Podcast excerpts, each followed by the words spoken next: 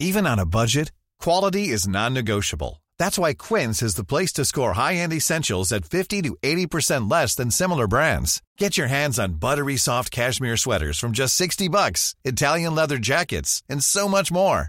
And the best part about Quince, they exclusively partner with factories committed to safe, ethical, and responsible manufacturing. Elevate your style without the elevated price tag with Quince. Go to quince.com slash upgrade for free shipping and 365-day returns.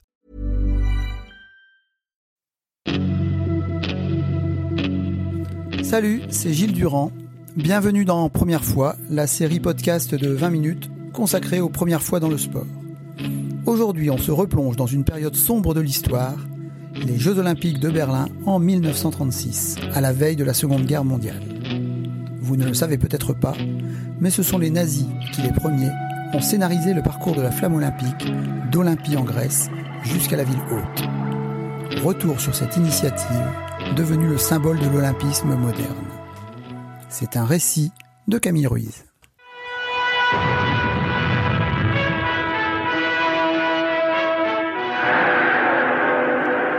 Une clameur fracassante résonne soudain. Ce sont les cris d'enthousiasme des 100 000 spectateurs venus assister à la cérémonie d'ouverture des Jeux Olympiques.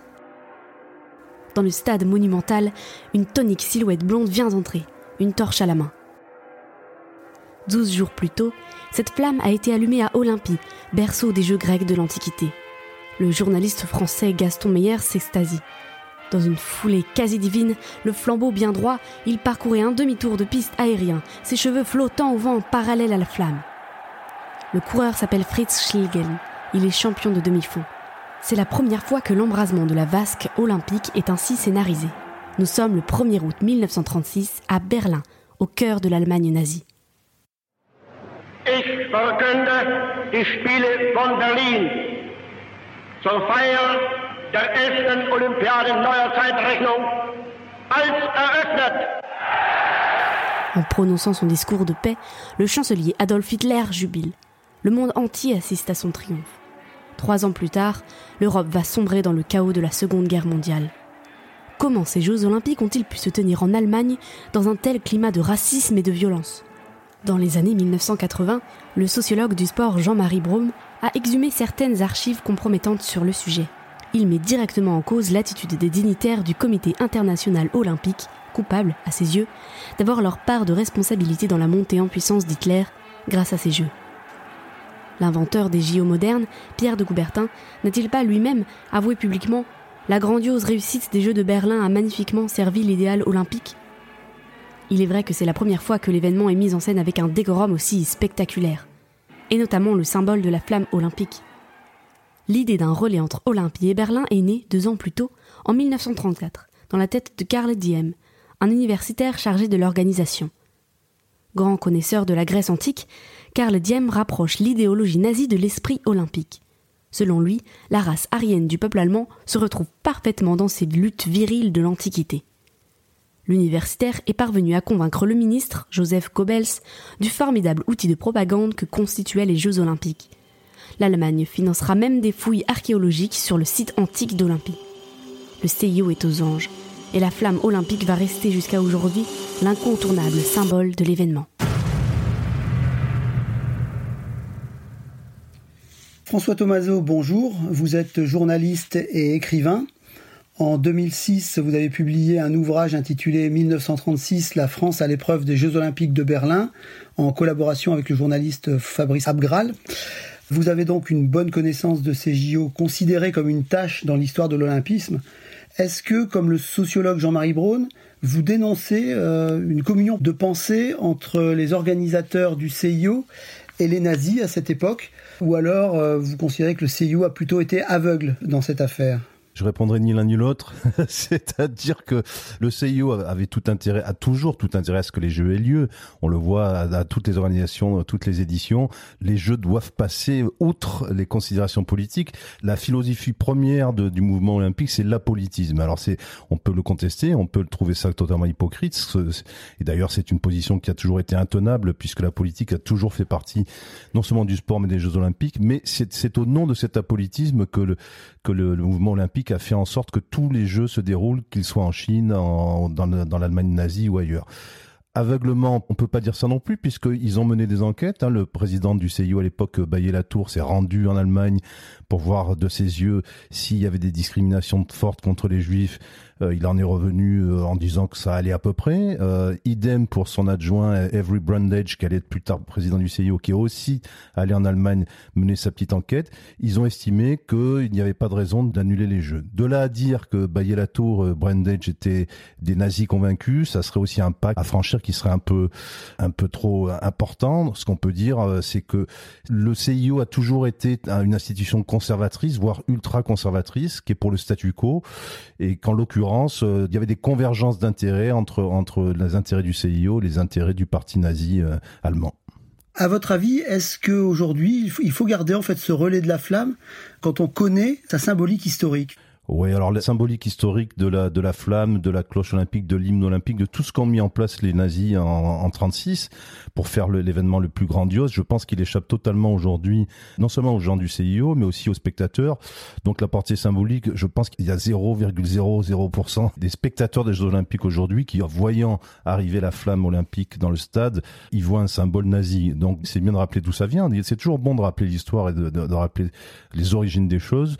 Mais aujourd'hui, cette portée symbolique symbolique euh, a complètement dérivé, n'a plus rien à voir avec la portée symbolique que les nazis lui prêtaient euh, éventuellement. On pourrait aussi dire que les nazis sont les premiers à avoir introduit la télévision euh, aux Jeux Olympiques, c'est le cas. Hein. C'était même Leni Riefenstahl qui était chargé de, de filmer tout le. Et il y avait vraiment une télévision. Les Jeux étaient retransmis en direct en vase clos dans la dans la ville de Berlin. Donc faudrait-il supprimer la télé aux Jeux Olympiques aujourd'hui sous prétexte que ce serait une symbolique nazie? C'est un peu c'est un peu exagéré. Est-ce que vous pouvez nous parler de, la délégation française lors de ces Jeux, puisque c'est le, le, sujet de votre livre écrit avec euh, Fabrice Abgral?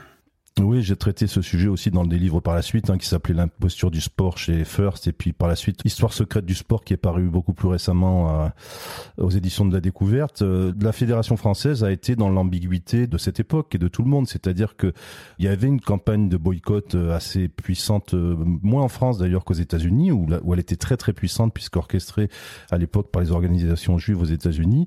Il y avait quand même une campagne de boycott et on aurait pu s'attendre puisque le, le Front populaire donc la gauche, les socialistes avec leurs alliés communistes et radicaux sont arrivés au pouvoir en, mai 1936, donc les Jeux olympiques étaient trois mois plus tard. On aurait pu penser que la, France allait soutenir euh, un boycott des Jeux nazis. Ça ne s'est pas passé pour des raisons diplomatiques euh, un peu longues à expliquer, mais disons que l'ambassadeur de France à l'époque, François Poncet, était plutôt pour tempérer les choses avec le, régime nazi. On, on, essayait de pas heurter de front Adolf Hitler, donc on, s'est dit bon, on va quand même envoyer une délégation. Par ailleurs, le, le, Comité national olympique avait fait remarquer, ce qui est encore le cas aujourd'hui, que ce ne sont pas les pays qui sont invités aux Jeux olympiques, mais les comités olympiques. Donc la délégation française aurait très bien pu se rendre à Berlin, même sans l'autorisation de son gouvernement. Et finalement, la situation un peu ambiguë qu'a pris le gouvernement euh, et le ministère de Léo Lagrange, qui était pourtant un soutien du boycott euh, au départ, a été de donner autant d'argent à la délégation olympique aux Jeux de Berlin qu'à la délégation qui devait se rendre à ce qu'on a appelé l'Olympiade populaire, qui était une Olympiade de, mise en place par les fédérations sportives ouvrières à Barcelone, Olympiade populaire qui n'a jamais eu lieu puisque le, coup d'État des, des, généraux euh, et notamment de Franco a eu lieu la veille de la cérémonie d'ouverture de cette Olympiade populaire. Alors ensuite, il y a eu un événement à Berlin qui est que la délégation française a défilé dans le stade olympique de Berlin, le bras levé, en faisant ce qu'il pensait être le salut olympique, ce qui, qui, en effet existe, mais qui a été interprété par la foule et par les spectateurs et par les observateurs comme étant très proche du salut nazi. Vous avez évoqué le boycott, ça nous ramène à aujourd'hui, où il y a récemment un éventuel boycott qui a été évoqué à propos de la prochaine Coupe du Monde au Qatar, où le nombre de morts sur les chantiers de construction des, des stades ne cesse d'augmenter.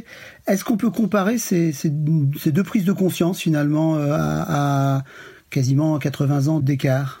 On peut pas vraiment comparer le régime qatari et le régime nazi. Ce sont des géographiquement, historiquement, des choses totalement différentes. Le sport a, évolué de manière considérable.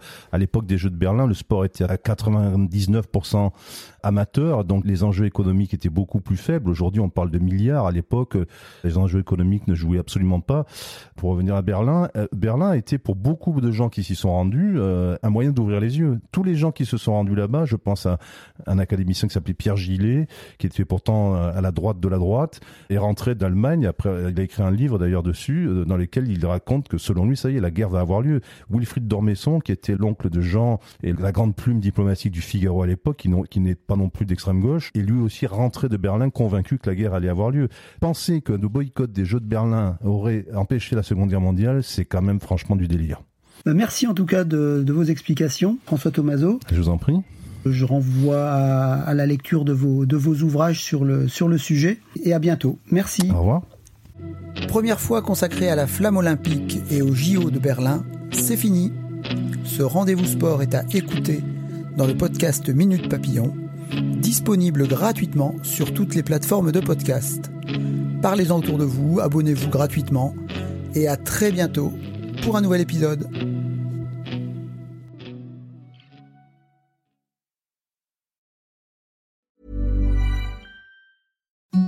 Imagine the softest sheets you've ever felt. Now imagine them getting even softer over time. That's what you'll feel with Bowl and Branch's organic cotton sheets. In a recent customer survey, 96% replied that Bowl and Branch sheets get softer with every wash. Start getting your best night's sleep in these sheets that get softer and softer for years to come. Try their sheets with a 30-night guarantee. Plus, get 15% off your first order at bowlandbranch.com. Code BUTTERY. Exclusions apply. See site for details.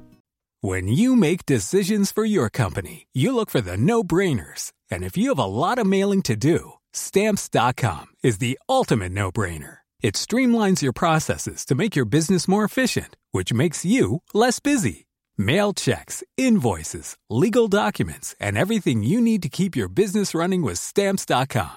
Seamlessly connect with every major marketplace and shopping cart Schedule package pickups and see your cheapest and fastest shipping options from different carriers with rates up to 89% off USPS and UPS rates. And with the stamps.com mobile app, you can take care of mailing and shipping wherever you are. Make the same no-brainer decision as over 1 million other businesses with stamps.com. Sign up with code program for a 4-week trial plus free postage and a free digital scale. No long-term commitments or contracts. That's stamps.com. Code Program.